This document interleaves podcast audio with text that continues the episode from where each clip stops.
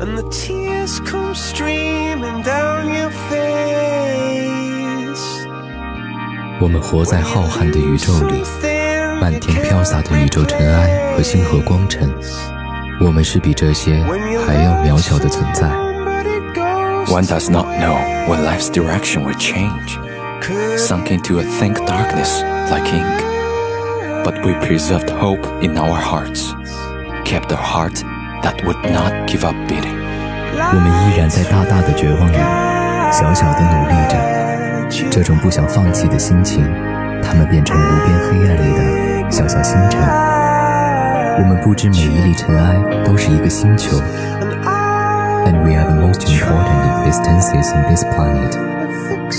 We are all small specks of starlight. You are listening You are to our listening English to our planet. English planet. We will try to fix you. It was the best of times. It was the worst of times. It was the age of wisdom. It was the age of foolishness. It was the epoch of belief. It was the epoch of incredulity. It was a season of light. It was a season of darkness. It was the spring of hope. It was the winter of despair. We had everything before us. We had nothing before us. We were all going direct to heaven. We were all going direct the other way. Well, give me a lot of harm. We are the corner that attempts to keep silent and does not care about sunshine and shadows. This is us. This is our English planet.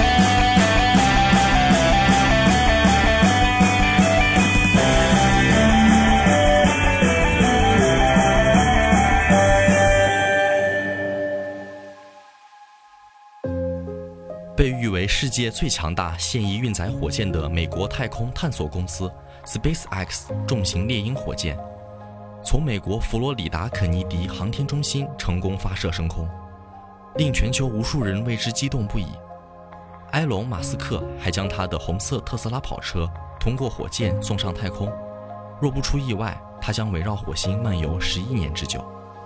同样令人激动的是，SpaceX 实现了在陆地上同时回收两枚火箭。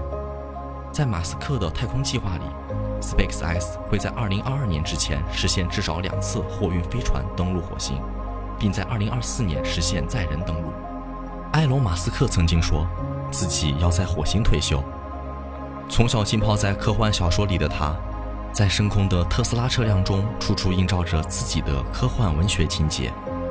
此次飞往火星的特斯拉车辆将不间断播放1969年戴维·鲍伊的成名作《太空怪咖》。跑车的内部屏幕醒目显示的 “Don't Panic” 字样，则是来源于系列科幻小说《银河系搭车客指南》。埃隆·马斯克曾经谈及《银河系搭车客指南》对自己的巨大影响。十几岁的时候，我开始怀疑自己的存在意义，读了很多书，试图找到人生的意义。就在那时，我读到了《银河系搭车客指南》，它告诉我，疑问本身比答案更重要。所有的问题都围绕着一个终极的疑问：生命的意义究竟是什么？若想接近问题的核心，我们就要探索宇宙，更好地了解宇宙。到底是怎样的一本神奇的书，引得这样一个智商爆表的狂人处处向其致敬？下面我们来看一段精彩片段。 A sudden silence enveloped Earth. This is actually worse than noise. For a while, nothing happened. Huge ships hung motionlessly in the air, covering every country on Earth. The ship hung motionlessly in the air, which was huge, heavy, and solid, and defied the laws of nature. Many people go straight into shock as their minds try to observe what their eyes see. The way the ship hangs in the air is in contrast to the way the brake doesn't. Still, nothing happened. At that moment, there was a slight muffled sound. The hollow muffled sound, an unbroken environmental noise, was sudden, all the hi-fi systems, radios, televisions, type recorders, low-frequency speakers, high-frequency speakers, and mid-frequency speakers around the world quietly turn themselves on. All the tin cans, trash cans, windows, cars, wine glasses, and rusty pieces of metal are also activated, turning them into acoustically perfect resonance plates. Before it faded, the Earth was first transformed into the ultimate sound reply device, the greatest broadcasting system ever built. But there was no concert, no music, no opening song, just a brief message.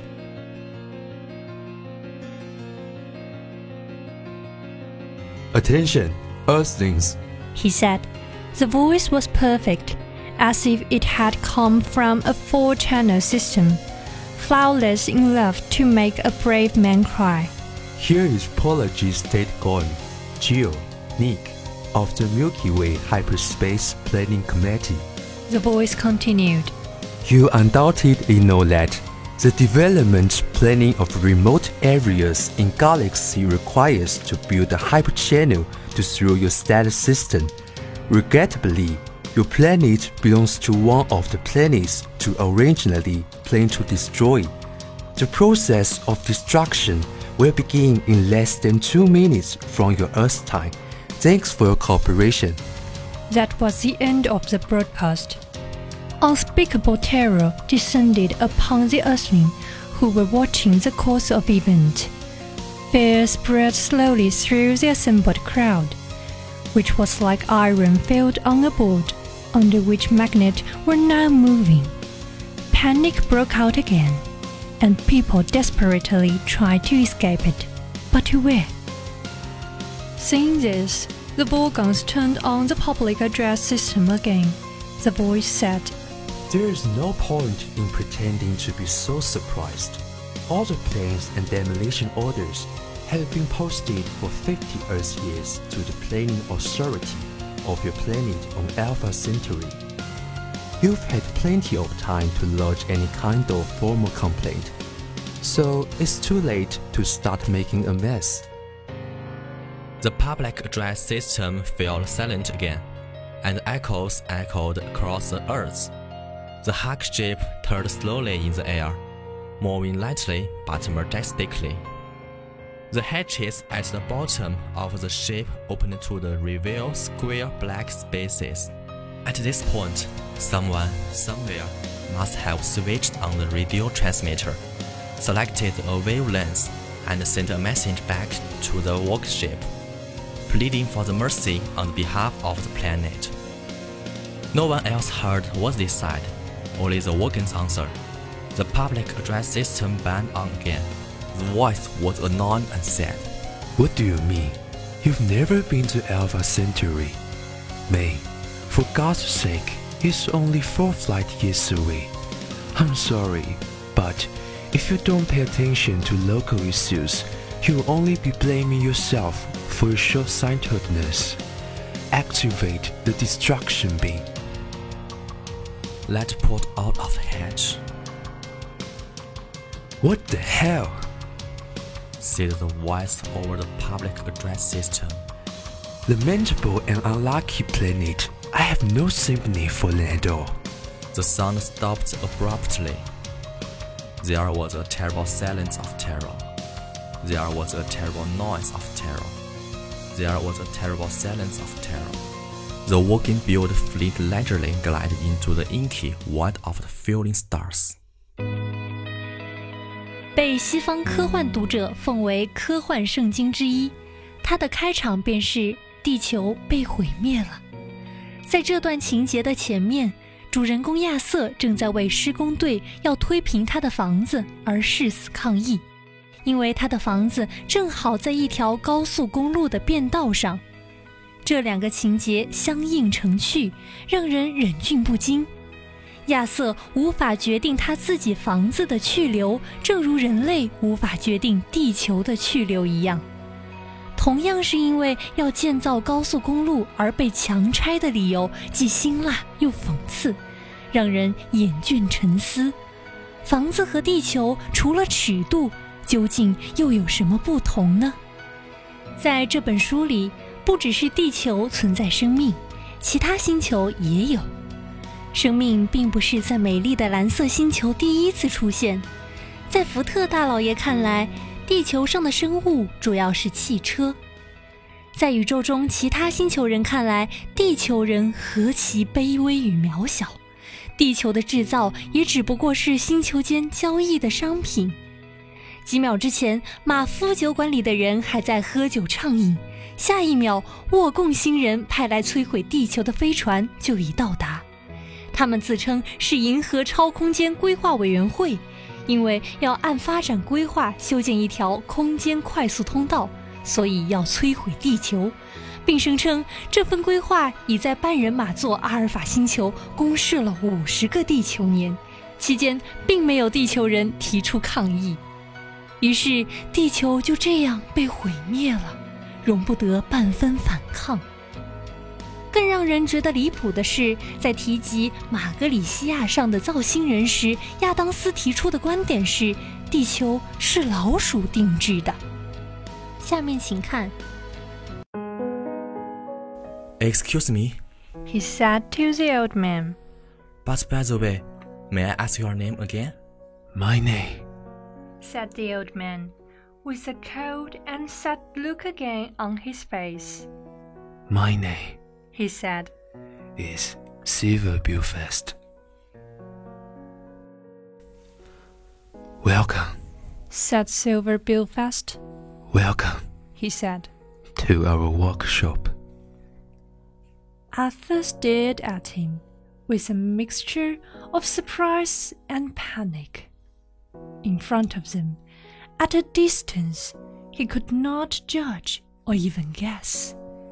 It was hanging a series of unusual objects, which were a series of dark spheres that were being enwound by the fine pattern weaved of steel and light. There, said Slartibartfast. See, that's where we made most of the planet. Arthur followed the old man's hand and, with difficulty, found the structure floating in the air. The Earth whispered Arthur. Well, ours do, actually, said Slartibartfast brightly. We're rebuilding one from the original blueprint. Both men were silent for a long time. Are you trying to tell me? Said Arthur patiently, slowly. That's the Earths. Did you originally make them? Well, yes said Slartibartfast. Have you ever been somewhere I thought it was called Norway? No, said Arthur. No, Alice, said Slartibartfast. It was my favorite work, just you know. It's an award winner. Very cute little rings with lots of wrinkles. I was quite angry to hear that the earth had been destroyed. You are rather angry. Yes, five minutes doesn't really matter. It's disgusting to make such a mess. What? Arthur said. The rat was furious. The rat was furious? Yes, said the old man calmly. Uh, well, I was expecting a dog or a cat or a platypus, but that's right, but they're no paying for it, are they? I see, replied Arthur. Wouldn't it save you a lot of valuable time if I directly threw in the sponge and went completely mad? The cart flew for a while in an awkward silence, and then the old man patiently tried to explain to Arthur. Osman, the planet you live on is custom made paid for and ruled by rats. When it was destroyed, it was only five minutes away from completing its goal of building it. And we had to build a new one.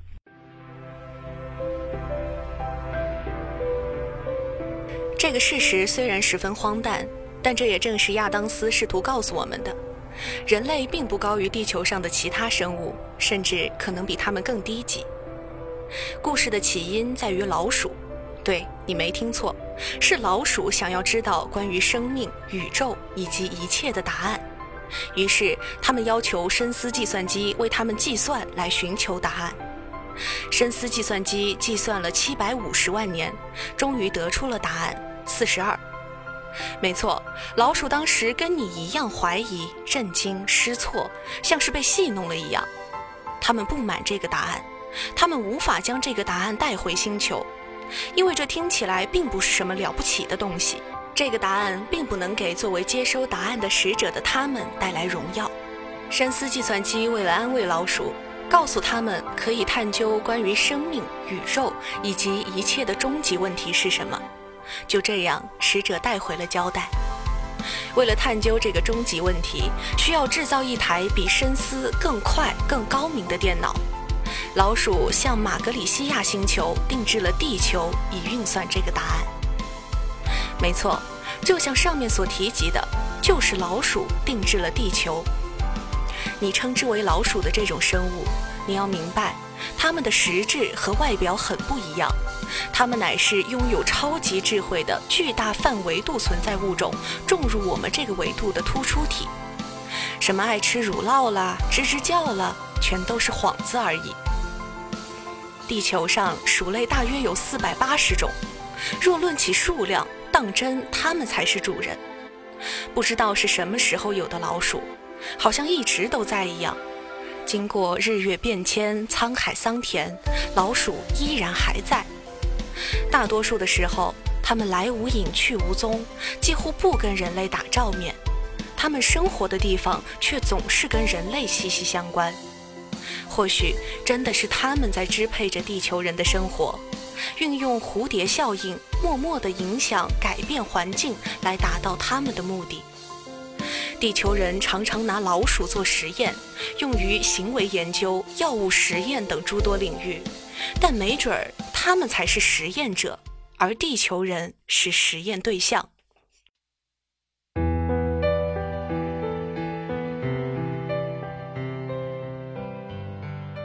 因要修建高速公路而拆迁地球，而地球是老鼠为了探索生命的奥秘而定制的，以及没被以上提及的阿瑟对宇宙第三糟糕的沃贡人诗歌并不反感，就是在讽刺人类低俗的审美情趣。然而事实上却是，宇宙第一糟糕的诗歌是一个地球人创造的等一系列荒诞事实，都是在围绕着什么是生命。宇宙及一切答案来讨论。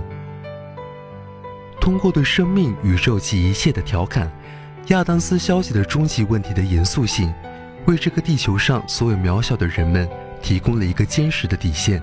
面对终极问题，我们可能无能为力，无法获知它的结果，无法影响它的解答。但是至少我们可以拿它寻开心，拿它自娱自乐。只不过的是。亚当斯给出的一系列反时代观点以及各种荒诞的现实，令人目瞪口呆。但通过读这本书，我们最终学到的应是：人类面对茫茫太空，不该妄自尊大。我们只是宇宙中的细微尘埃，但同时也不必惊慌失措，要勇敢踏出探索的步伐。别忘了《银河系搭车客指南》封面上“别慌”这两个大字。This is the end of the story. Thanks for listening. Broadcaster Jonas, Chris, Zoe, Tracy, Director Vicky, Mixer Ricky.